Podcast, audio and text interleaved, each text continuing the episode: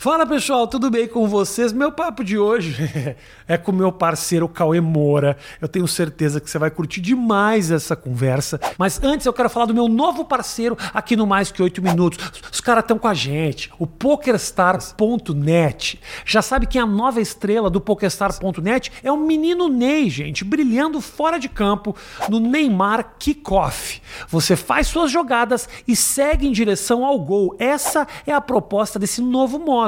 É verdade. Poker também é coisa de craque, gente. Mais do que o tema futebol, o Neymar Kickoff traz o mesmo ritmo de uma partida. Ele é muito mais rápido e imprevisível. Bom, o jogo pode virar a qualquer momento. Para cada jogador eliminado, você pontua e vai avançando dentro de campo. Venceu a mesa, vai para outra partida, como se fosse outro estádio, entende? Eu já baixei e vou dizer uma coisa, não é por nada, mas eu já tô brilhando. Igual o menino Ney. Baixa você também no pokerstars.net. Vamos pro papo.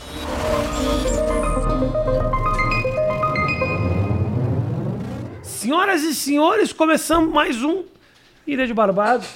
Graças a Você Ilha de Barbados. É que lá no Ilha você fala oito Oito minutos, minutos. né? Começa mais um mais que oito minutos. Hoje eu não preciso pensar. Essa é a parte boa. Na verdade, assim, eu tô um pouco curioso pra saber que tipo de papo você vai puxar que a gente não teve ainda. Eu não tenho a- absolutamente a menor ideia. Boa. É basicamente para atualizar. Nós gravamos um É mais isso. que oito minutos a. Foi, foi o primeiro, Cauê. É verdade, é verdade. Eu tava magro. Esse é é, o nível de re- respeito e satisfação que eu dou para você. Muito bom, muito Porque bom. se você fizesse um, um, um podcast de entrevista, quem seria o primeiro? Lucas Inutilista. Não é verdade. Felipe Castanhar. Não é verdade. Entendeu? Não é verdade. Mentira, porque o Cauê até me falou que queria que eu fosse lá fazer um É pilotinho. verdade. Eu falei que queria fazer um pilotinho com você pra soltar depois, pra ter a segurança. Veja só. Segurança. Pra ter essa segurança de ter alguém, pô, que eu, gar- que eu sei que ia garantir que ia ser que legal. não ia ser entendeu? problema nenhum. Tá vendo? Aliás, já vou aqui eh, explicar para vocês, porque abri para perguntas aqui. Uhum. E com certeza, 60% das perguntas era cadê o podcast Certo, do, do certo, Cauê Moura? certo.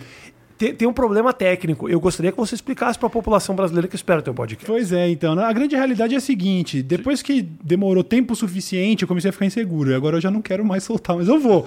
Mas eu tô com medo, tá nesse ligado? nível de É, não, não é, sabe o que é? Lembra do. Você chegou a acompanhar a polêmica do Chinese Democracy do Guns N' Roses ou não? Não. Ele, o, quando o Axl Rose disse que eles iam soltar um álbum novo, eles demoraram questão de 10 anos pra soltar. Uhum. Na- A essa altura, não importa a qualidade do trampo, vai decepcionar as pessoas. É, porque é expectativa expectativa. demais. Expectativa. Entendeu? Então, eu tenho a segurança de que vai ser um negócio legal. O cenário tá pronto, a, a parte técnica tá praticamente pronta. A gente tá tendo alguns problemas porque eu fiz um cenário totalmente preto. Top.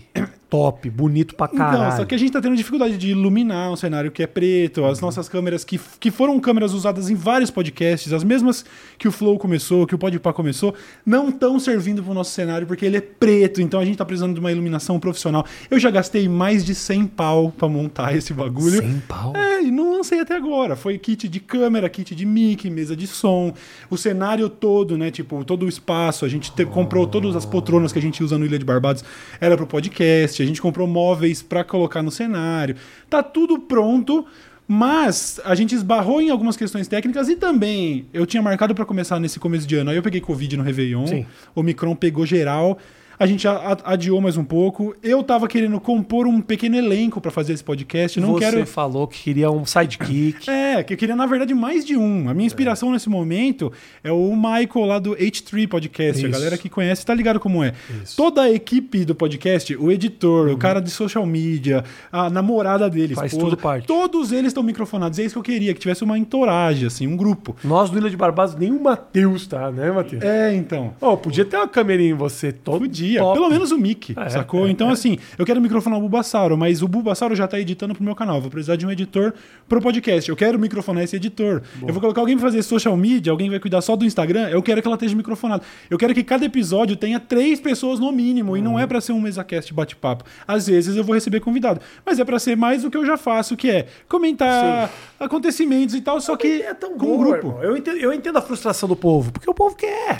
Eu entendo O também. povo gosta de você. Eu Cauê. acho que existe também um lance da galera já vai perdendo a paciência e, tipo, tem conteúdo pra caralho na internet. Não quer soltar essa merda? Foda-se também. Mas também os Entendeu? caras que estão cobrando muito são os fãs hardcore. Os É. que vão seguir no, no último prazo, quando você lançar, uma boa porcentagem nem vai saber que você tá lá com esse plano, planejamento todo. Fato, fato, entendeu? Então, assim, fato. independente de quando for, vai ser. Sim, eu tô, mas eu tô tranquilo. Eu tô feliz que eu. Porra, já fazia muito tempo que eu tava saturadão com o que eu fazia. Não tô mais. Tô feliz com o que eu faço. Então, eu não vejo mais no podcast uma saída. Quando eu comecei a bolar esse bagulho mais de um ano atrás, porque faz mais de um ano que eu tô nessa de fazer o podcast, Hum. eu tava vendo como, velho, eu preciso de um produto novo, porque eu não aguento mais fazer o antigo.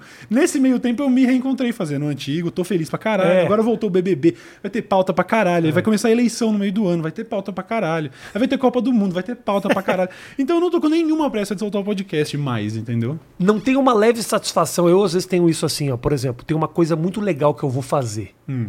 Eu, às vezes, empurro essa coisa muito legal que eu vou fazer pra frente pra eu ficar com aquele sentimento de tipo, nossa, tem uma coisa muito legal pra acontecer. Eu fico um pouco assim, sabe? Exatamente. Porque é tão bom você, tipo, ter um plano ou ter uma expectativa sobre algo muito legal Sim. que às vezes eu nem acelero. Por exemplo, eu fiquei nessa negócio de ir pros Estados Unidos. Vou pros Estados Unidos, pros Estados Unidos, pros Estados Unidos. Porra, tem que ir, tem que ir, tem que voltar aqui do caralho. Uma hora eu vou voltar. A hora que aprovou, eu fiquei dividido entre puta, cara, até que enfim, como tipo.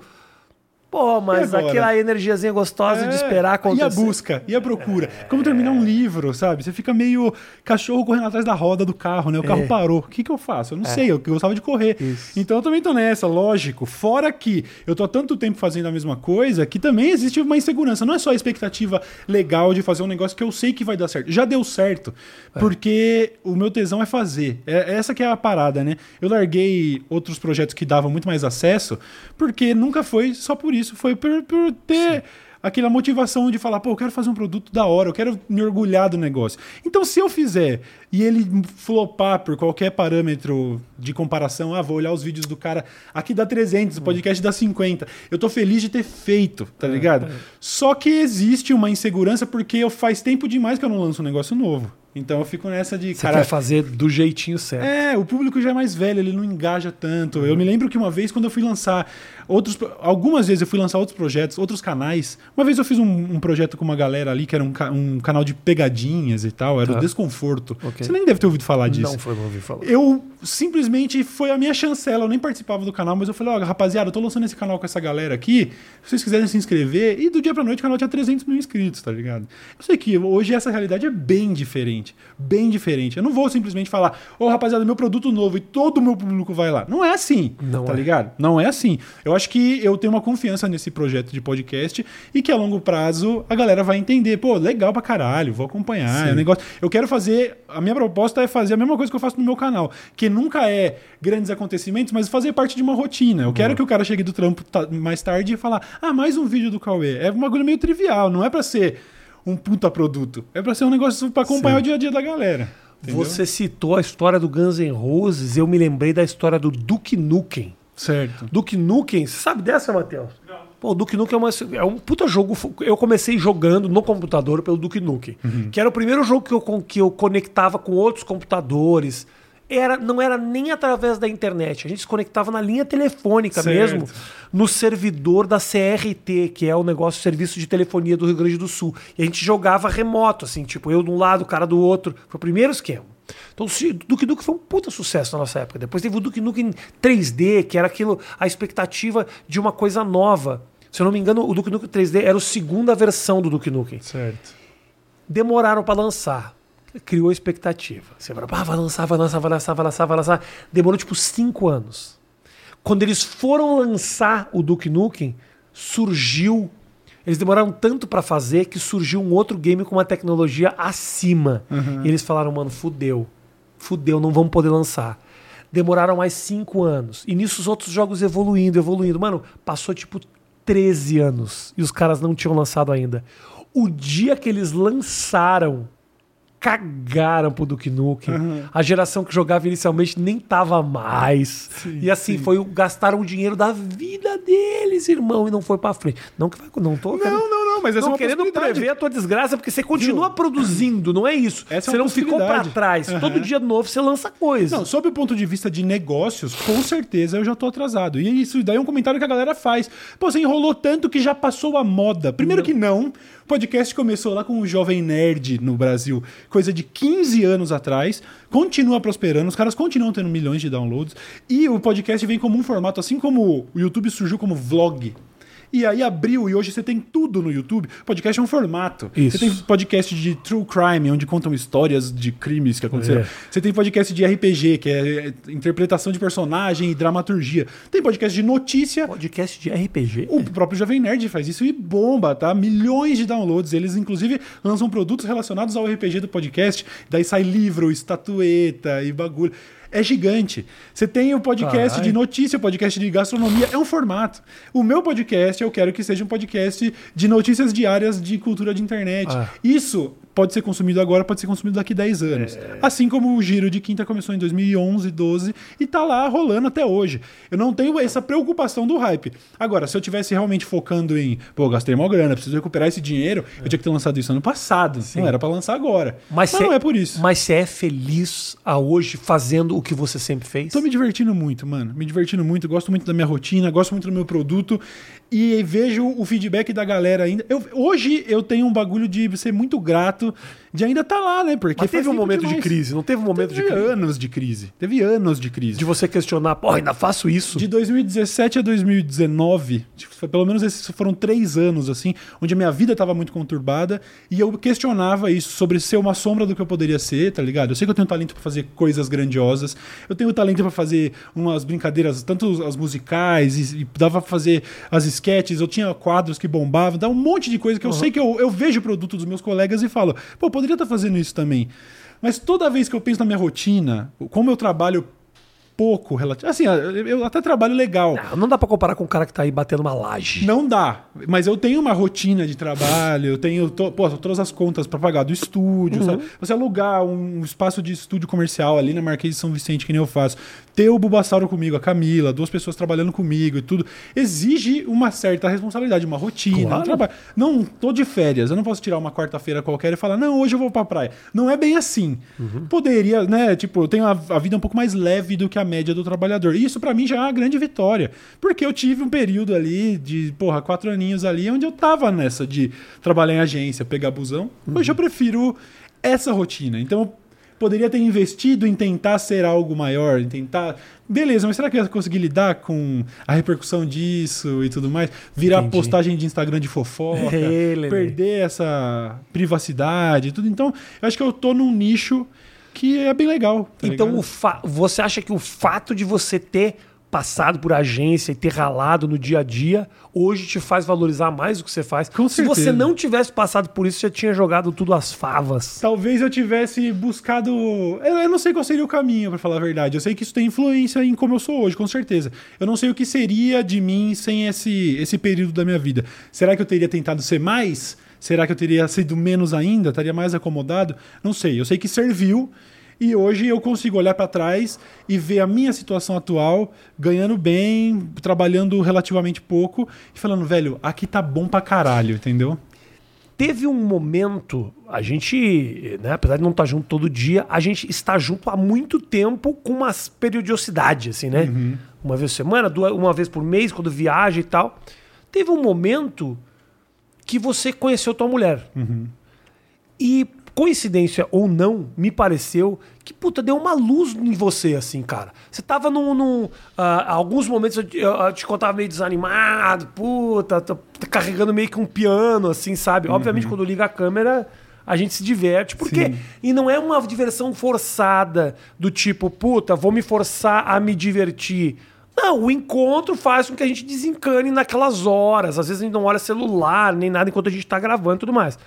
Mas me pareceu que no momento que você conheceu tua mina, as coisas deram uma aquietada assim na tua cabeça. Foi isso ou não? Sim, eu acho que teve ainda um período em que.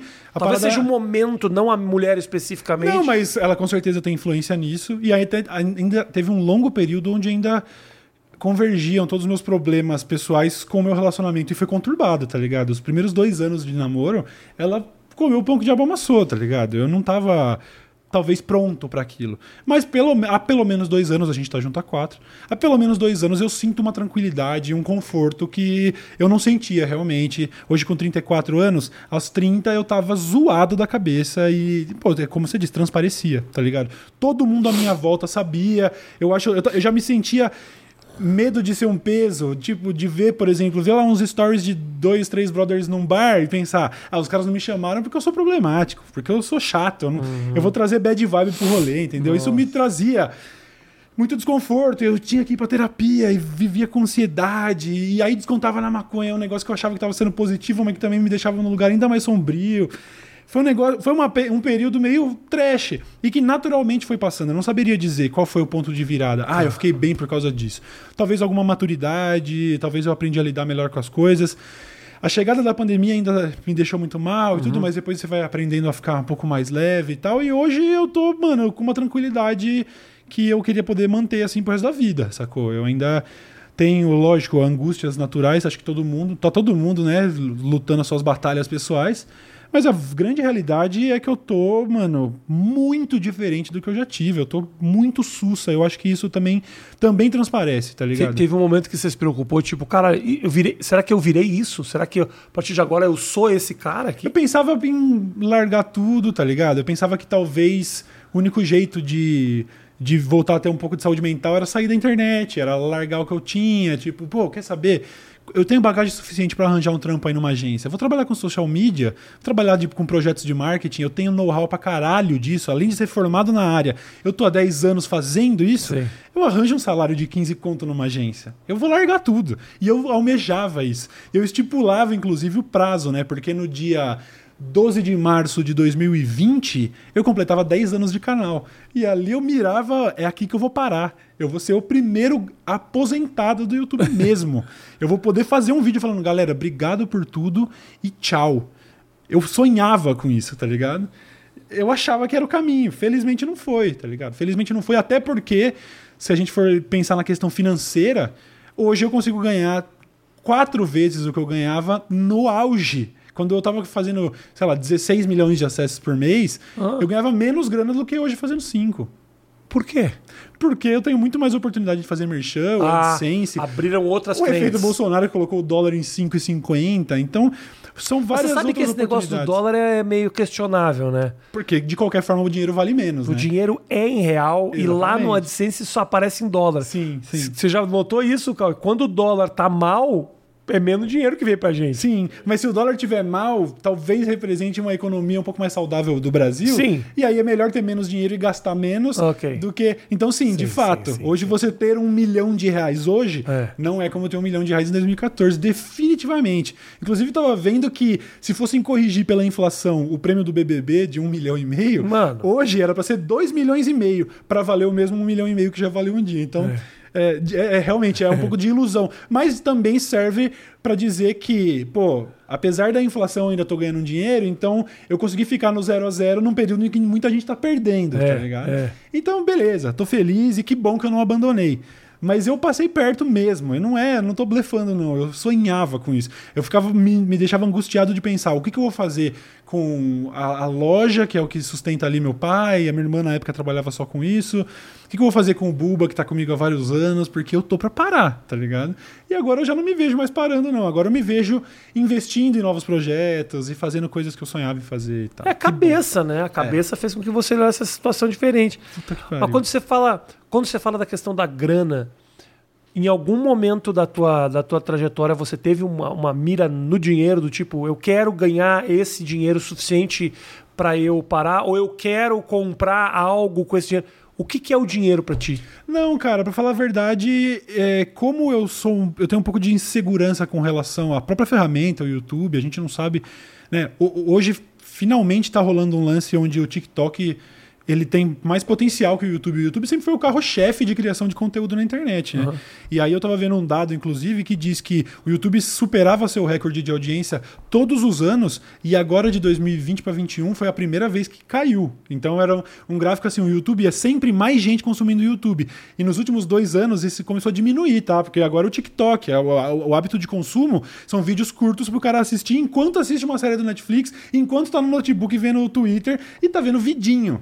O hábito de parar para ver um vídeo de 10 minutos não é. Ma- Mas o TikTok coisa. é um bagulho meio toque. Não é, à toa, não é à toa que tem esse nome, porque o cara fica no toque aqui, ó. Às vezes eu. ó, às vezes eu olho seis vídeos do igual com as pessoas fazendo a mesma coisa e eu me dou conta. E o foda é o seguinte, mano. Com esse esquema agora que eles fizeram, o o Instagram também tem, né? De você clica e você entra num metaverso ali. Quando você clica num vídeo e vai passando, é muito comum algo que não acontecia antes de eu querer ir no Instagram fazer uma coisa e me perder. Total. Não Total. acontecia isso. É dispersão, é, é- você ter o foco de alguém por 10 minutos tem se tornado uma coisa um pouco mais rara, tá ligado? Tipo, o, o seu conteúdo, ele tá lá, pro- pô, é um bagulho de uma hora, ele sempre vai existir. Os filmes não vão deixar É. de existir porque o YouTube surgiu. Sim. Mas o que atrai o jovem já não é mais isso, tá ligado? Mas é louco, né? Como você tem dois, dois movimentos ao mesmo tempo que aconte- acontecendo, que é o conteúdo longo para uma ocasião específica da tua vida, que é vou numa academia, vou fazer uma viagem, tô no busão indo para casa, sabe? Que não posso ficar navegando tanto. Acho que a galera baixa muito meu conteúdo para assistir aos poucos. E do outro lado, você tem o negócio se transformando em 10, 15 segundos. Ao mesmo tempo, os dois movimentos estão acontecendo. Pois é. E eu fiz a escolha de não entrar no TikTok, pelo menos momentaneamente, não é um bagulho. Sabe, às vezes as pessoas gostam de brincar com isso. Eu- se eu falo qualquer referência de TikTok, outro dia eu fui colocar um meme que eu vi que tava bombando no TikTok. Eu tuitei isso, a galera, ô louco, o Cauê Moura, meme de TikTok, tá se rendendo. Como se fosse um negócio que eu fizesse, sabe, que quisesse vender a imagem de ser anti-TikTok. Não, eu só não quis entrar até o momento. Não sei se eu vou Eu entrar. sou, eu sou anti mesmo. É, não, eu acho. Eu acho uma boa. No geral, eu acho um- é um bagulho com o qual eu simplesmente não me identifico. Tem coisas no TikTok que eu acho legal. Quando o cara consegue fugir desse formato tradicional calhorda, patético, de ficar fazendo dancinha e. ah, essas porra. É, eu acho do caralho. Tem os caras que fazem negócios informativos, assim, tem muita lista legal que os caras falam, os 10 mais, sei o quê, que é um formato batido, mas no TikTok vale muito, porque em, 10 em um minuto você viu um. Puta, tem muito conteúdo bom de Não, eu basquete. tenho certeza- eu sei que- basquete tem conteúdo muito legal. Tem coisa foda pra caralho no TikTok, mas a linguagem que ele promove, eu não consigo. Apesar de eu falar rápido e dos meus vídeos serem frenéticos, eu ainda vejo um TikTok. Outro dia, por exemplo, eu vi o Lucas. Porra, eu, eu sou fã do trampo dele. O que ele fez agora na virada do ano ali de, de Música. perspectiva musical. Que é um monstro. Eu vi esses dias aí, ele fez um merchan de um, de um Cup Noodles e ele fez pro TikTok. E aí eu vejo o Lucas, um cara que eu admiro, e aí eu vejo ele tendo que usar a linguagem do TikTok. Opa, galera, pera lá. Eu vejo aquilo e falo, ah, velho, eu não vou fazer isso. Eu não vou fazer isso, tá ligado? Eu não Vendido! Ah, ele tá ganhando fortunas, tá certo ele, tá ligado? O lance é. Eu... Ah, tá certo isso. Se chamasse você, você teria feito? Depende da cifra. Dependendo da cifra, fácil. O cara compra Cria o meu perfil no. TikTok. Mano, tô à venda, tá, rapaziada? Fica à vontade. É, então, assim, eu observo esse movimento do TikTok aí e penso, eu não vou entrar nessa onda agora. E pra muita gente, pra muito jovem, eu já sou um anônimo, porque eu não tô nesse universo, o cara nunca vai saber quem eu sou. O jovem não sabe quem você é. Eu tô ok com esse fato. Se for pra acabar, vai acabar, tá ligado? Não, Não vai acabar porque o outro cara continua consumindo É Lógico, também. assim como os radialistas estão aí trampando até hoje. O cenário muda. Com certeza. E essa galera que tá no TikTok tá ganhando rios de dinheiro, tá? Falando aí do Lucas, por exemplo. Mano, o- que, o que esse mano tá ganhando de dinheiro é um bagulho que eu, no YouTube, não existe perspectiva de ganhar. Mas eu tô ok com isso. Eu tô tranquilo sabendo que existe uma limitação, tem um teto ali, né? Se você não for pro TikTok, se você não falar a linguagem da geração Z, tem um teto. Eu tô tranquilo com esse teto aí, mano. Eu vou ficar. E se for pra ir caindo aos poucos, vai caindo aos poucos. Não tem problema. Porque o, lance, acho que é realmente se divertir no processo. É. Eu, eu não conseguiria, talvez, o que eu posso vir a fazer, e aí, até pra galera né, que fala lá, hipócrita, falou que não ia entrar no TikTok. Eu posso entrar no TikTok eventualmente se eu contratar alguém pra tirar trechos de vídeos e Ok. comandar um perfil ali, ó. É, é. Vou botar ali, ó, vou fazer o podcast. Ou você faz um perfil no TikTok pra mim aí pra postar trechos do podcast. Legal. Agora, tentar adaptar a minha linguagem pra nova rede, que nem a indústria da música tá fazendo. Você viu? É, a média de duração das músicas tem caído porque não adianta fazer uma música de seis minutos. O jovem do TikTok quer músicas de dois minutos. E tem que ter o refrão assim pra virar 15 segundos. A música- os músicos estão nessa. Bom, demorou, é isso que eu vou ter que fazer. Mas eu é bagulho- resistência até o final, eu não vou fazer. Desde os anos 90, quando se popularizou a coisa das dancinhas, isso começou a pautar a música popular brasileira, assim, né? Música popular brasileira, não MPB especificamente, mas a música do que o povão curte. Aquelas coisas, bota a mão no joelho, dá uma baixadinha. O cara já estava ensinando uma coreografia que ele fala: olha, se as pessoas faz- fizerem a cabeça do pimpolho, aquelas coisas.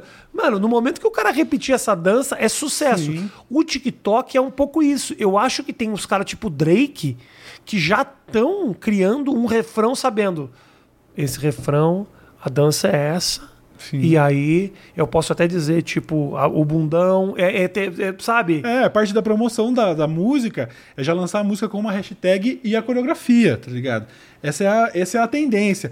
E eu não tenho problema nenhum com quem vive esse tipo de carreira, tá ligado? O cara tá em busca do, da. Onde tá o dinheiro, vamos atrás, tá ligado? Não acho que eu tenho muita vocação pra isso. Quem sabe um dia aí a gente terceiriza os trabalhos, faz um negócio parecido. Mas eu acho complicado, sacou? E todas as referências que eu tive, como pessoas que me inspiraram e tal, são pessoas mais underground. Nenhuma delas virou Luciano Huck, sabe? É isso aí, eu tô agora celebrando porque vão lançar um episódio inédito do Larica Total, por exemplo. Mas a minha maior inspiração.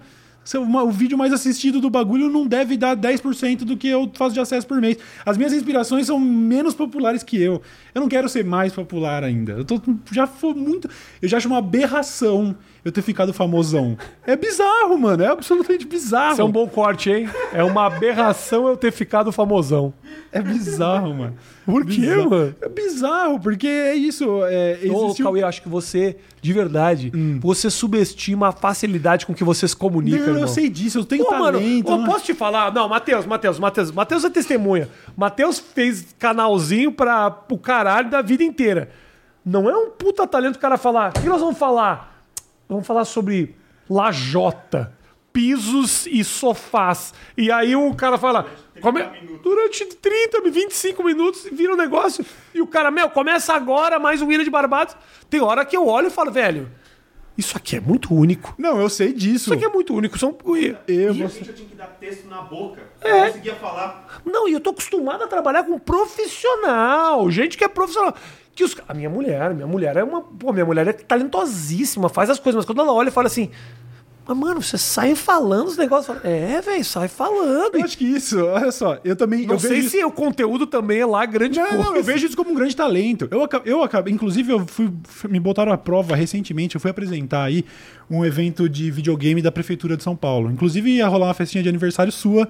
Única vez que o Rafinha convidou pra algo Única social. vez, única Pensei, caralho, o Rafinha vai fazer um Mas- bagulho Mas social. não, porque eu não faço social mesmo. Pois é, Eu mas eu não pude porque eu tava apresentando esse evento. Podia ter avisado. Infelizmente, ali Não rolaram, rolaram Não avisou, você não apareceu. Não, eu fiquei na expectativa bem, do me vinguei de várias outras, tá tudo bem. É, teve alguns problemas técnicos ali, porque o, o- o servidor do jogo saiu do ar. Ah. E aí, sem ensaio, no palco ao vivo, devia ter acho que umas 12 mil pessoas assistindo stream, 10 mil pessoas, sei lá.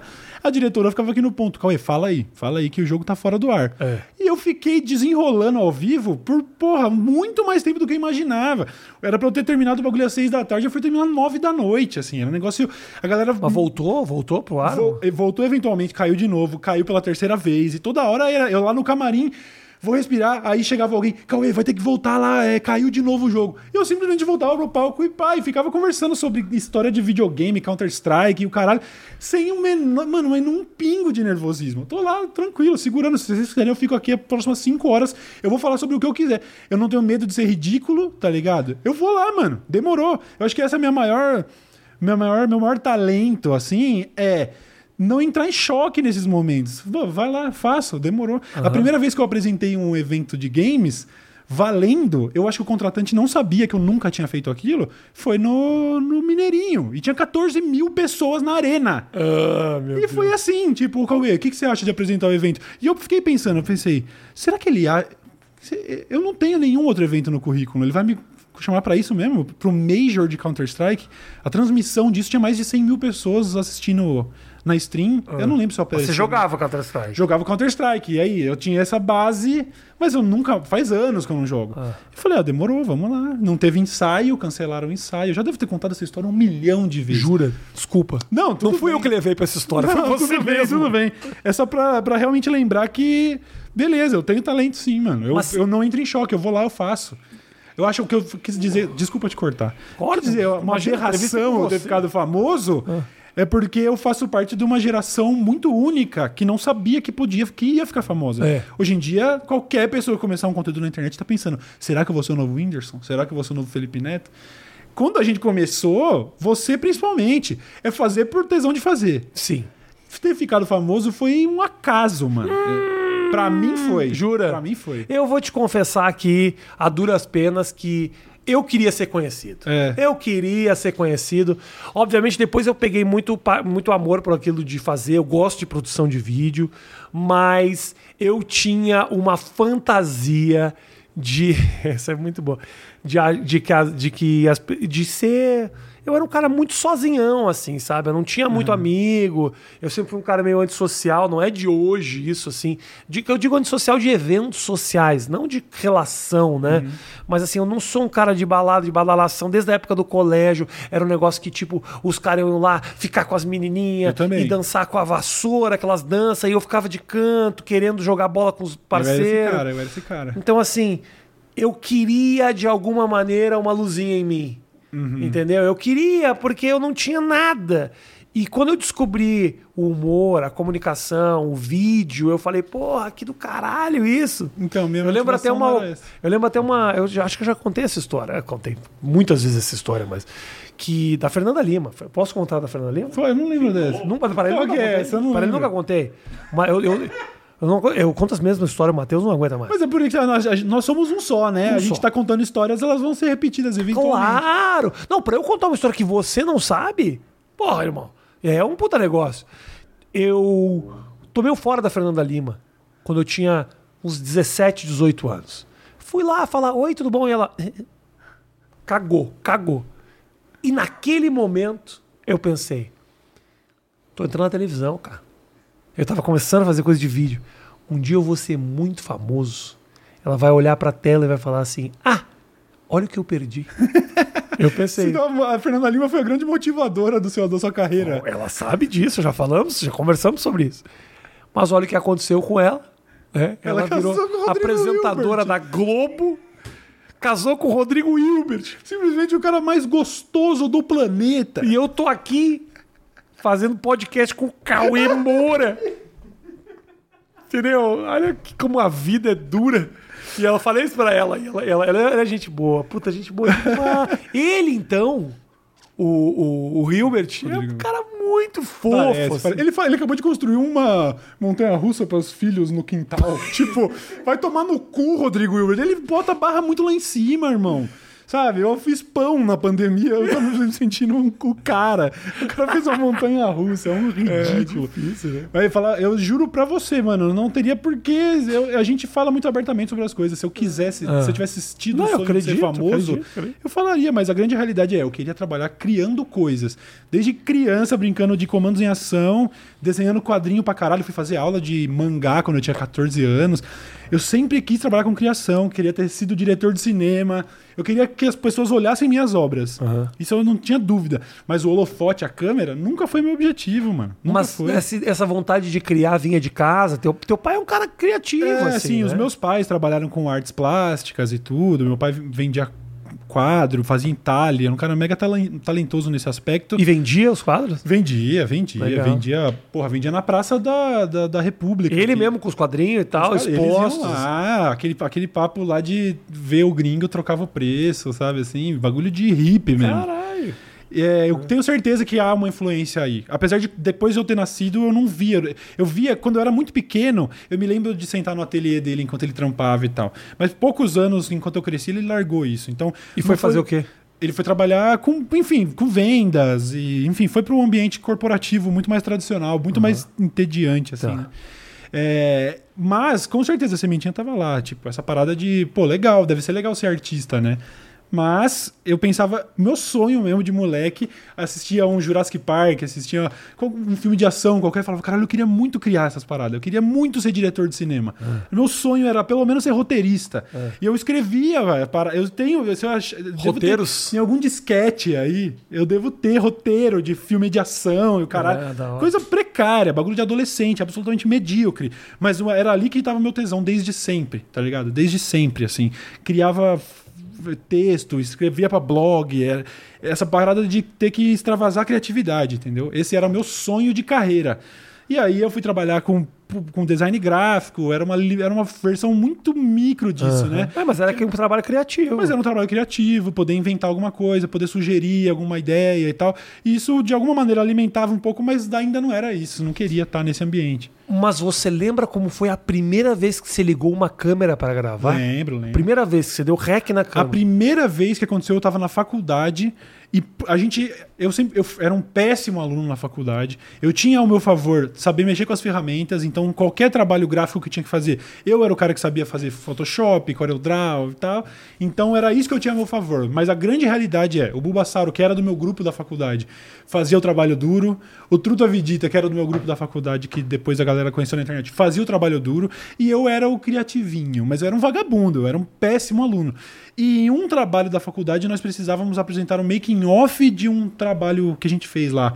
A faculdade tinha uma rádio da facu, da facu, a gente tinha que fazer lá um programinha de rádio e tinha que apresentar um making off. E a gente não tinha esse material. Então o making off fui eu ligando a câmera e falando com a câmera. E essa foi a primeira vez que eu, tipo, pá, pá, pá. Eu lembro de fazer uma gracinha ou outra, usar um jump cut aqui outro, e, e ver a reação disso, porque tô, enquanto todo mundo apresentava o making off dos seus trabalhos, aí eu lá em pânico falando, nossa, agora que ridículo, vai ser o nosso making off, sou eu falando com a câmera. Ninguém mais falava com a câmera dos Ninguém making-off. mais falava com a câmera. E aí lá eu apresentando, aí fazia uma gracinha e você ouvia uns na sala. uns, hahaha. aí eu. Ah, Nossa, que foda isso! E foi neste período, em 2010, onde eu tava no último ano de faculdade, que o PC começou a fazer vlog. come- Eu já lembro de ter visto o Leon, coisa de nerd, fazendo uns vídeos e tal. Falando, ô, esse bagulho de YouTube é mó legal, hein, mano? Aí eu fiz. E foi isso, tá ligado? Foi- eu não, não sonhava em estar na frente da câmera até ser obrigado pela faculdade e perceber que tinha, tinha algo ali. Ouvir a primeira risada de alguém assim e falar: caralho, mano, que Você ouviu a hora isso." resposta, que é uma coisa muito rara, né? O cara produzir vídeo e ouvir, e ouvir a resposta das Pois pessoas é. que estão assistindo. Pois é, pois é. E aí comecei a fazer as paradas. Todo o feedback no começo era: tá copiando X, tá copiando Y, ai que merda. Eu lembro exatamente de algumas figuras, você não esquece, né, mano? Em 2010, as pessoas falando pessoalmente, assim, tipo, ah, você viu o que ele tá fazendo? Aí o cara, ah, tá, tipo, o negócio lá do, do Vesguinho lá, tal, sei. Tipo, meio desdenhando e tal. Eu ficava, ah, demorou, demorou. Mas eu tava sentindo um- uma realização, um tesão tão enorme de estar, caralho, agora eu tô criando coisa de verdade, agora é sem amarra. Eu vou falar sobre a porra que eu quiser. Isso é surreal, tá ligado? Hoje tem várias pessoas no Brasil ganhando dinheiro é, explorando o talento de falar groselha. Eu vi o Casimiro falando essa semana isso daí. Porra, velho, eu, eu tô ganhando dinheiro fazendo o que eu faço de melhor, que é falar merda.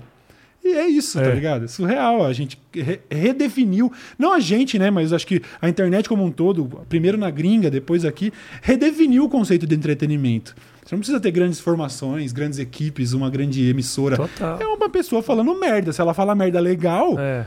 tá suficiente. E é isso aí, mano. É uma questão de identificação. É a primeira. A internet trouxe, trouxe o público para para frente da câmera e aí a identificação é foda.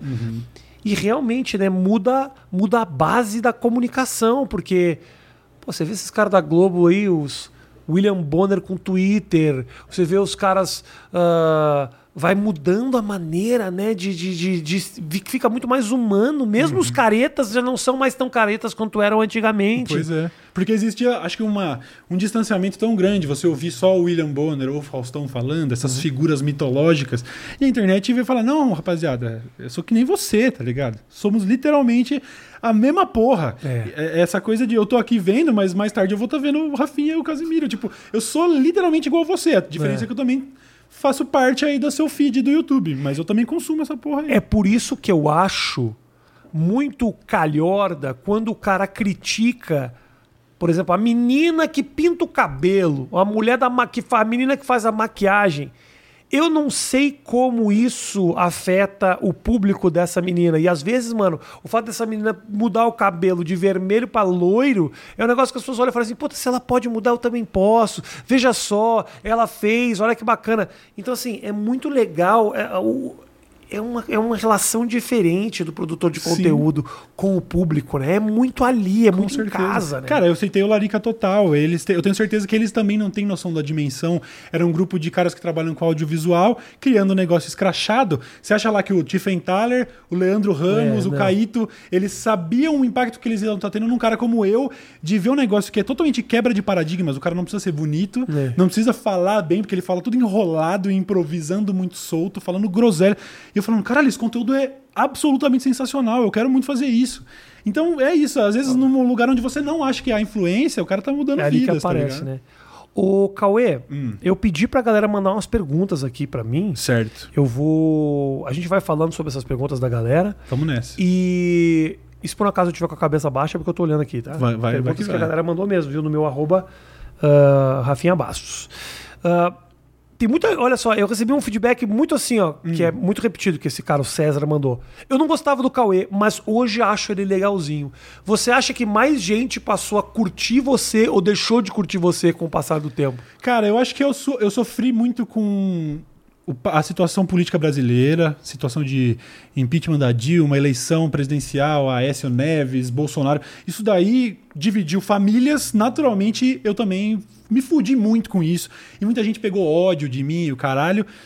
Hoje eu tenho a maturidade de pensar, ninguém é obrigado a gostar de mim. Eu sou uma figura pública, eu tô exposto na internet, então a pessoa vai ser, às vezes, obrigada, né? Alguém dá um RT, bota na timeline, É, bota nos stories. você vai aparecer pro A pessoa vai ser obrigada a ver, ela vai emitir opinião. E se ela olhar e falar assim, pô, eu achei esse Cauê Moro um merda, ela tá 100% no direito dela. Ninguém é obrigado a gostar de mim. Acho que naturalmente, quando as pessoas perdem um pouco desse bagulho do fanatismo e olham friamente, elas veem que eu sou uma pessoa, eu sou bom, eu sou bom caráter, eu posso defender umas ideias que ela, não se identifica, ela não gosta de papo de esquerdista, comunista, tá tudo bem. Mas se você parar cinco minutos pra me ouvir falando, você vai ver que eu não sou mau caráter, eu sou um cara. Eu acho que eu sou gente boa pela maioria dos padrões aí que vão analisar. Então, acho natural que a pessoa que conhece mais de perto. Isso é um, é um fenômeno que deve acontecer com muita gente, tá? Se eu tivesse, se eu nunca tivesse ouvido falar do Bolsonaro e tivesse trombado ele num churrasco, possivelmente eu ia falar, acha ele um ah, tio- tiozão, gente boa, o que que tem? Uhum. Então, assim, de perto, dificilmente as pessoas são mesmo cuzonas. Então, a primeira impressão do cara é, o cara é um merda. Aí depois ele começou a me ver com você no Ilha de Barbados. Ou virou do aqui. churrasco, virou o brother Ele do falou, ah, churrasco. quer saber, ele nem é tão cuzão. Eu acho isso natural. Uhum. Agora, de verdade, a pessoa tá no direito de não gostar de mim. Eu acho perfeito. Eu também tenho várias figuras aí. Quando olho uns Carlinhos Maia da vida também, eu tenho uma antipatia tremenda. Mas eu espero que ele entenda que ele foi. Eu preferia não ter conhecido. Agora, como eu fui obrigado, eu vou ser obrigado a. Fui obrigado. Vou ser obrigado a ter uma opinião. Vou ter que te julgar. É, velho. você me desculpa, irmão. Você é figura pública, né? Eu acho muito calhor desse papo das pessoas hoje em dia que, ah, vamos. Eu, eu- nós não, não podemos julgar o outro, não tem que ter julgamento. E, brother, a gente tá julgando o tempo inteiro, O tempo irmão. todo. Olhar já é julgar. Pois eu é. julguei a roupa, eu julguei a cara do cara, eu julguei a fala, eu julguei a voz. Mano, nós somos seres repletos de julgamento. Ninguém quer Dalai Lama, irmão. É, e quando isso entra na sua cabeça de verdade, se você conseguir deixar a vaidade de lado e entender isso, ninguém é obrigado a gostar de mim. Se o cara me viu, é porque eu tô sendo exposto, e ser exposto é parte do meu trabalho. Que bom que meu trabalho tá chegando longe. Hoje eu consigo mesmo ler um comentário assim de hate e falar, eu acho esse cara um merda, e pensar. Pô, que bom que ele me viu, né? Porque eu tô há 12 anos fazendo isso. Pior teria sido ser esquecido. Se ele emitiu uma opinião, meu trampo tá chegando em lugares ainda. que bom, que bom. Mas tem alguém, quando você acaba um trampo, sei lá, fez um vídeo novo, alguma coisa assim, ou fez um projeto novo, tem alguém que você valoriza a opinião? Ah, várias pessoas. Quem, Todos- são, quem são pessoas que falam assim pra você, porra, Cauê, puta, achei meio, meio, meio bosta isso aí. Quem te chatearia Não, as ouvisse? pessoas acho que não falam muito isso. É... É, que você sente que não curtiu, ou que você falou alguma coisa, que, que você disse alguma coisa num vídeo que, que a pessoa não concordou, achou que você deu uma vacilada, e tipo, você fala. "Uh". Ah, cara, hoje eu acho que eu me perdoo muito porque meu conteúdo é muito feito assim do que tô pensando ali naquele Transpirado, momento. né? É, e aí eu vou assistir amanhã e pensar, é, realmente eu vacilei. Aconteceu isso agora. Aquela polêmica lá do Thiago Leifert com o Ícaro Silva, Uhum. eu saí meio em defesa dos comentários do Thiago Leifert. Tinha acabado de acontecer a treta, e eu pensei, nossa, o Thiago Leifert... Cara, amadurece 24 horas a ideia na sua cabeça e você fala, caralho, pensando bem, né? Depois de ler a opinião de tantas pessoas que eu respeito e entender esse- essas outras abordagens, eu vacilei. E eu tenho certeza que muitos desses caras que eu admiro viram e falaram: Ih, Cauê mandou mal. E eles estão certos, eu mandei mal mesmo. Mas é isso aí, eu tô tranquilo, porque eu sei que a minha intenção era boa. Então eu não. Eu acho que acontece mais é o contrário. É ver a admiração de certas figuras que eu admiro e respeito e falar, pronto, enquanto essas pessoas estão ainda curtindo o Trump e falando que assistem, tem vários colegas de YouTube que falam, pô, você acabou de falar, pô, não, você fala bem. Essas coisas é que tem valor. Eu não quero saber se a menina com avatar de K-pop Aham. acha meu trampo um merda, ela tá no direito dela, mas não é a opinião dela que vai influenciar. Fala, pô, É quer saber? Melhor eu mudar esse discurso aí e incluir Total. a galera do K-pop. Não. Eu quero ter a admiração das pessoas que eu admiro. É. Em primeiro lugar, acima de tudo. Isso, de certa forma, eu vejo que eu tenho. Então, eu me perdoo se eu mandar mal, se eu falar, Claro. porque eu sei que a minha, minha intenção é boa. O Bruninho pergunta: quando é que você vai largar a maconha? Porque o Nunca. cigarro já largou. Eu larguei o cigarro oficialmente e pra sempre. Isso Tá- aí você falou, falou publicamente já? Não, porque a primeira vez que eu prometi, eu fiquei 24, 25 dias sem fumar e eu voltei a fumar. E aí. Por quê? Cara, é, é foda. Eu não te- é difícil falar algo positivo com relação ao tabagismo, mas pra uma pessoa que sofre com problemas intestinais, Ah. um- às vezes um cigarro é o que vai conseguir fazer você ir no banheiro antes de vir pra entrevista. Tá. Puta, eu precisava cagar, caralho, eu, só, eu vou ter que tomar um café e fumar um cigarro. Sacou? Mas, é, como eu fracassei nessa primeira, dessa vez eu não avisei. Eu tô falando pela primeira vez aqui. Aham. Eu prometi que na virada do ano eu não fumaria mais. A gente tá gravando isso no final de janeiro. Mas vai um pouco mais pra frente. E eu não. Mano, não tenho vontade de fumar. Agora, o lance da maconha, hoje eu tenho uma relação muito menos de querer glamorizar e endeusar a maconha e tal. É um bagulho tipo, mano, eu não fumo um baseado a cada dois dias hoje em dia. Tipo, eu fumo, mas é ah, legal. Não fuma um a cada dois dias? Não, eu conheço gente que fuma 10 baseado por dia e que a quantidade de, de maconha que eu tenho lá pra passar o mês, o cara não passa quatro dias. A minha relação é muito saudável. E dá uma lesada, né, no cara que vai nesse ponto Dá, assim. com certeza. E fora a abstinência. Eu, por exemplo, as primeiras vezes que eu tentei dar breaks, caralho, eu transpirava, eu ficava irritado, eu ficava com raiva, eu ficava com insônia, eu fiquei três dias sem dormir, porque eu tinha uma relação tóxica e não sabia. Hoje eu tenho uma relação muito mais tranquila, tá? Às vezes eu deixo acabar a cota lá em casa e até eu resolver pegar mais já foi cinco, seis dias. Vai passando. Eu não, não quero ser o cara ficar advogando e achando que é a, é a solução para todos os problemas. Não é. E acaba trazendo muito mais problema do que resolvendo. Mas se você tiver uma relação que eu tenho, que é. Tá, vai para sempre, vai para sempre. Eu me vejo fumando baseado com 70 anos. Não tem. 70 não vou parar, não 70 vou parar. Tiozão É. maconheiro, velhinho maconheiro. Vovô maconheiro. Vovô maconheiro. Vovô maconha. Você, vovô maconheiro, é um bom corte? Ou, ou é, melhor, ou é melhor per- acabou a maconha e eu fiquei três dias sem dormir? É, esse é bom corte. Bom corte, bom Esse é bom corte. Aí, Drake, Tem muita gente noia, tá? Noia. Noia, o cara né? se treme se não tiver Mas aí só na maconha, né? É, é. Mas dá também. Assim como tem gente, porra, o cara não consegue ficar sem a Coca-Cola. As pessoas conseguem desenvolver dependência nos bagulho mais absurdo, tá ligado? A maconha naturalmente causa. Inclusive, quando eu conversei com o Drauzio no podcast que eu fazia, eu tentei falar, é, mas a maconha não causa dependência. Aí ele, causa sim. Tipo, me deu uma. Aí eu, beleza, desculpa. Desculpa, Drauzio. eu senti que eu tava meio na noia do sexo, sabia? É mesmo. Durante um tempo, assim. E o pior é que esse. E não é um orgulho, porque as pessoas falam isso, tipo, ah, Michael Douglas era viciado em sexo. Você já olha, tipo, hum, desculpa aí. safadinho. Deixa de ser prazeroso, né? Passa a ser uma tarefa, Eu né? um dia falei pra minha mulher assim: eu fico muito mais feliz quando eu transo. E aí eu senti que não era uma coisa legal de se dizer, sabe? Uhum. O que significa que quando eu não transava, eu não ficava tão feliz assim. Uhum. Obviamente eu não ficava infeliz, não é? já ficava em crise, puto, nem nada disso.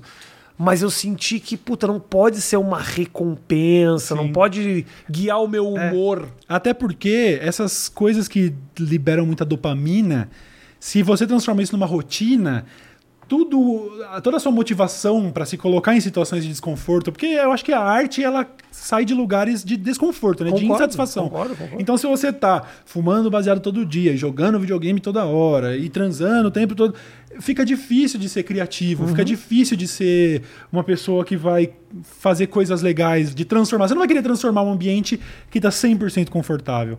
Então, além de tudo, tem essa, né? Eu acho que a gente precisa de tédio, precisa de insatisfação, tá ligado? O Vitório aqui pergunta: os vídeos que estouraram lá em 2011, 2012, quando você olha hoje, você já fez vídeo de react, eu sei e tal, mas eu queria saber o teu sentimento. Isso aí, e o cara queria saber, né? É nostalgia, é nostalgia, um sentimento estranho, ou você realmente não gosta daquilo que você Eu assiste? não gosto, eu não gosto. O que que você vê? Você não gosta daquele cara ou daquele conteúdo? É, eu acho que. Bicho, não existe uma célula no meu corpo que tava lá naquela época. Aquilo lá é literalmente, por qualquer efeito científico, é outro ser humano. Não sou eu mais, tá ligado? É. Faz 12 anos que eu emiti aquelas opiniões e eu não concordo com quase nenhuma delas. É pelas opiniões, não é pelo jeito É, de falar. Não, não, né? aquilo também me causa vergonha. Eu vejo o vídeo de 2016, eu gritando que nem um louco, e blá blá blá, e corte pra caralho. Eu lembro o método que eu tinha de gravar, que era uma coisa de ficar, edita um pouquinho, grava mais, edita mais um pouco, que era sempre pra não deixar a peteca cair. Eu tinha medo de falar sério. A falar- retenção. Então, assim, isso, mas isso é de menos. O formato ser um bagulho que eu tenho vergonha, tá tudo bem, tá ligado? O bagulho de ter feito o rap dos memes, tá tudo bem, isso eu me perdoo.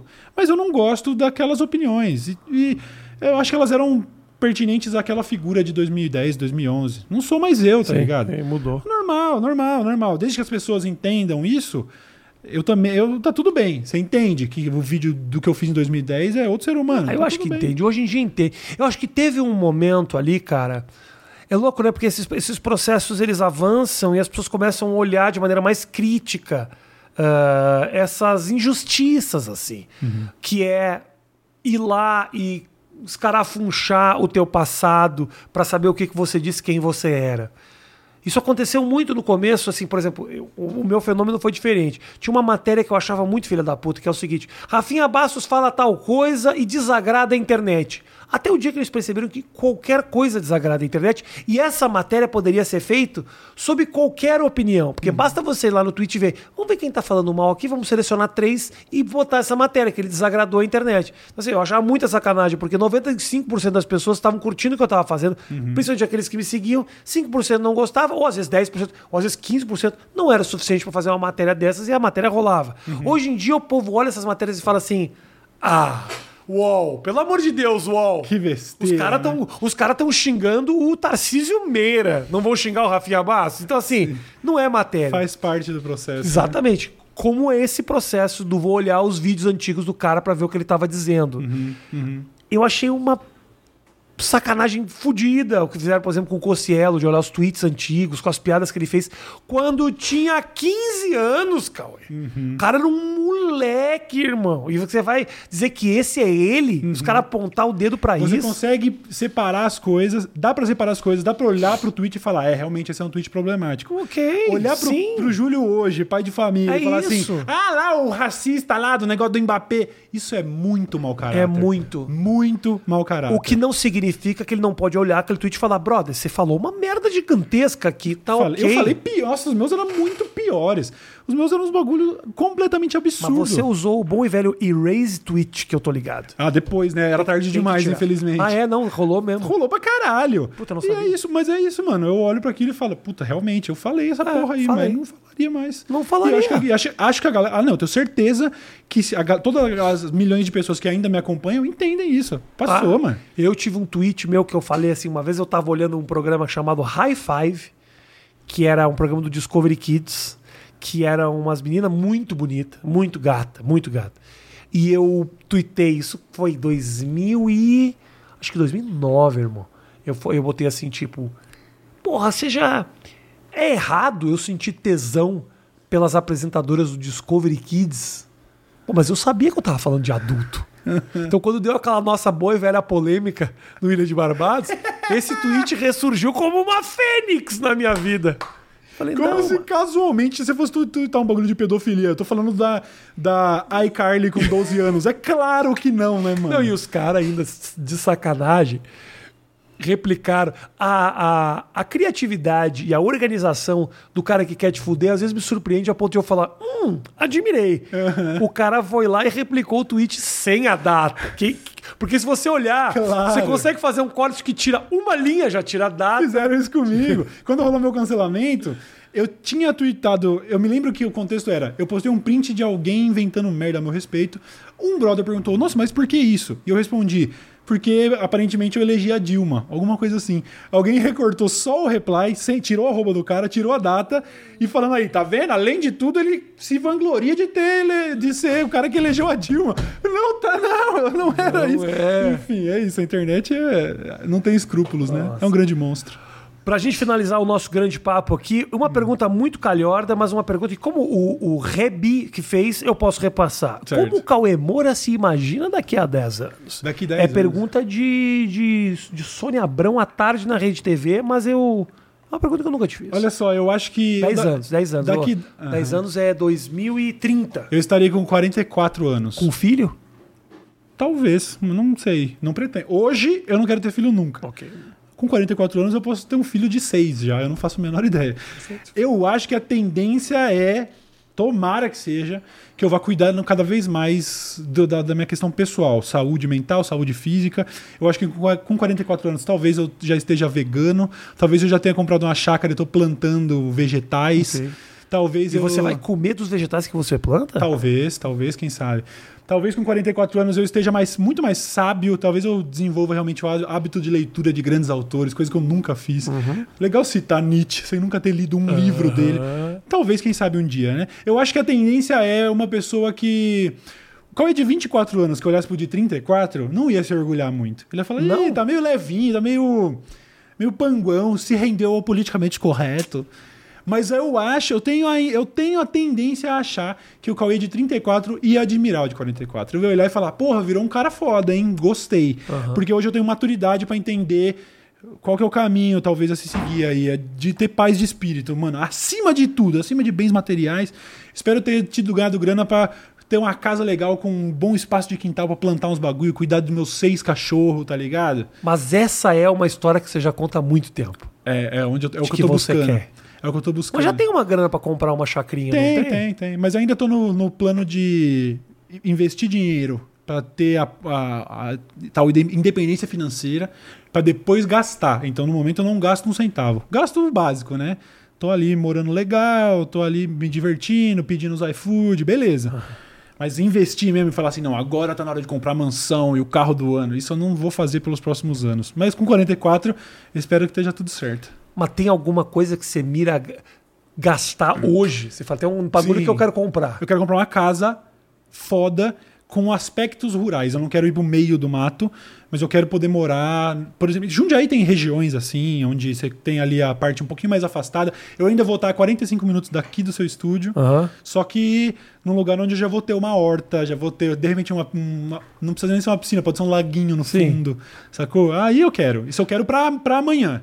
Jundiaí, a cidade de Jundiaí, ela já reconheceu o teu sucesso? A cidade, Cara, eu, assim, eu tipo, vejo, eu vejo, sempre tem uns. uns ganhou a chave da cidade. essas Então, essa parada assim, oficialmente eu já tive convite por parte de. Cara, alguém de social media da prefeitura veio trocar uma ideia pra eu ir lá na, na prefeitura. Ah, Isso aconteceu pouco. Mas sempre tem ali, por exemplo, anunciou a lista do BBB. Aí os perfis de memes de Jundiaí. E se o BBB Jundiaí? Aí eu tô sempre como figura notável de Jundiaí, que também não tem muitos, né? Eu. Eu acho que o. Como é o nome do locutor do A Batida? Sabe? O. Pô, que, que mancada esqueci o nome dele, porque ele é muito bom. Ah, o Matheus tá, tá em reunião lá. Porra, ele. Abate- Aí você tem. Ah, o cara da. Milton da- Leite. Ou de cabelinho branco. Milton Leite, cabe- se não me engano, é de Jundiaí. Cabeçudinho, cabeçudinho. Sabe quem mais é de Jundiaí? O. Aquele que. O prefeito do Rio, que, o governador do Rio, caralho, como era? Paz? Não, não. O, que, o bolsonarista pra caralho que falou que vai matar todo mundo lá. Que, O- que deu rolê de helicóptero lá nos fuzil lá. Sabe? Como é o nome desse filho da Governador ou prefeito? Então, aí eu não sei. Eu, vou- eu já paguei de leigo aqui, mas tudo bem que eu sou de São Prefeito Paulo. né? do Rio de Janeiro, Não de prefeito. Jundiaí. Coloca, não, não, coloca o, o governador do Rio de, de- Ai, caralho, como. Ah, o Witzel. Wilson Witzel. Witzel. É, o Witzel é jundiaense. Ok. Witzel. Tá aqui. Wilson Witzel. Ex-governador do Rio de Ex-governador do Rio de Janeiro. Wilson Witzel é de Jundiaí. Cauê Moura, Milton Leite. Quem mais? Ah, carinha de bolsonarista que ele tem.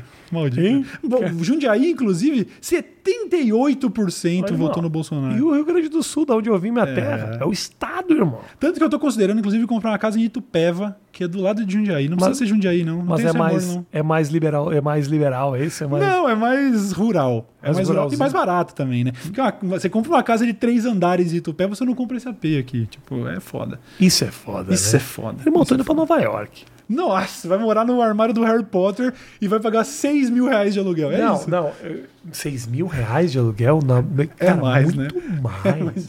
Eu e a, e a Virgínia, a gente tá procurando imóvel. Chegamos a cogitar a possibilidade de comprar. Você não consegue comprar nada decente de um quarto por menos de um milhão de dólares. Então, mano, um milhão Deus de dólares. Ó, O prêmio do BBB é um milhão e meio de reais. Um milhão de dólares é 5 milhões e meio de reais. Olha só, pra você ter ideia, eu tava pesquisando imóveis em Itupeva. Hoje eu alugo um apartamento que, se eu fosse comprar, ele deve custar por volta de um milhão de reais. Em Itupeva, com 750 pau, você compra casa com sauna. Tipo, é casa de três andares com sauna, piscina, E é pertinho? terreno de 1.100 metros quadrados. 45 minutos de perdizes. Tipo, não tem, mano. Pra quê? Eu, eu não vou comprar um apartamento em São Paulo. Pra- nem fudendo, tá ligado? Então esse é o meu plano. Ir pro mato. Mano, Valeu? valeu pra caralho. É nóis, viu? Quero só te falar uma coisa. Diga. Quando você fala que daqui a 10 anos, puta, o cara de 10, o cara de hoje, se o cara de 24 olhasse o de hoje ia falar que tá soft, que é um vendido, irmão, eu acho que essa leitura é muito equivocada. Por quê? Eu não, eu não conhecia o cara de 24. O cara de 24 disse ser um puta mala. Meio reaça, viu? Tem um Meio bagulho cuzão. que eu, particularmente, te admiro muito, que é, mano, você é quem você é há muito tempo. Eu tentei me adaptar à TV e jogar um jogo que eu não fui competente o suficiente. E tava eu de terninho lá, "Ê, bebê", que nunca foi o meu negócio, mas eu tentei porque surgiram essas oportunidades e em algum momento quis apro- aproveitar. Obviamente não, não me arrependo, não é um arrependimento da minha vida, mas era algo que não não estava para mim. fora da sua zona de conforto. né? Totalmente fora da minha zona de conforto. E eu acho que em nenhum momento você abriu as pernas para nada, irmão. É, eu tive, tive algumas, alguns momentos, algumas oportunidades, mas eu tenho essa tranquilidade. Cara. Se acabar tudo hoje, puta, não tem. Cara, dormir de. Botar a cabeça no travesseiro e dormir bem não tem preço. Não eu tô tem. tranquilo. Mas aí, obrigado pela inspiração, Que isso, inclusive, irmão, tá? Você é uma figura importante aí na minha história também. Obrigado pra Ó, caralho. segue o Ilha de Barbados. Você que não, não- ainda não é seguidor, porque é o seguinte, se inscreve mesmo na porra do canal, porque hoje em dia a gente precisa de números lá. O canal do Cauê cresce 25 mil inscritos por mês. 2 mil por mês. Não, você falou que agora não, não, agora com- não, não- cresceu, agora com Eu a- ganhei coisa de 12 mil inscritos na minha maratona de vídeos de dezembro. Ganhei no meu primeiro vídeo de- desse, desse ano, eu tô vibrando porque eu ganhei 500 inscritos nesse vídeo. Ah, no, no- no Big Brother? Big Brother. Será que você vai lá e você, você vai ver os números? Ainda vejo, né? Faz parte do trabalho. Então se inscreve no canal do Cauê aí, então, também. mano. Beijo grande pra você, tamo junto, até a próxima. Tchau.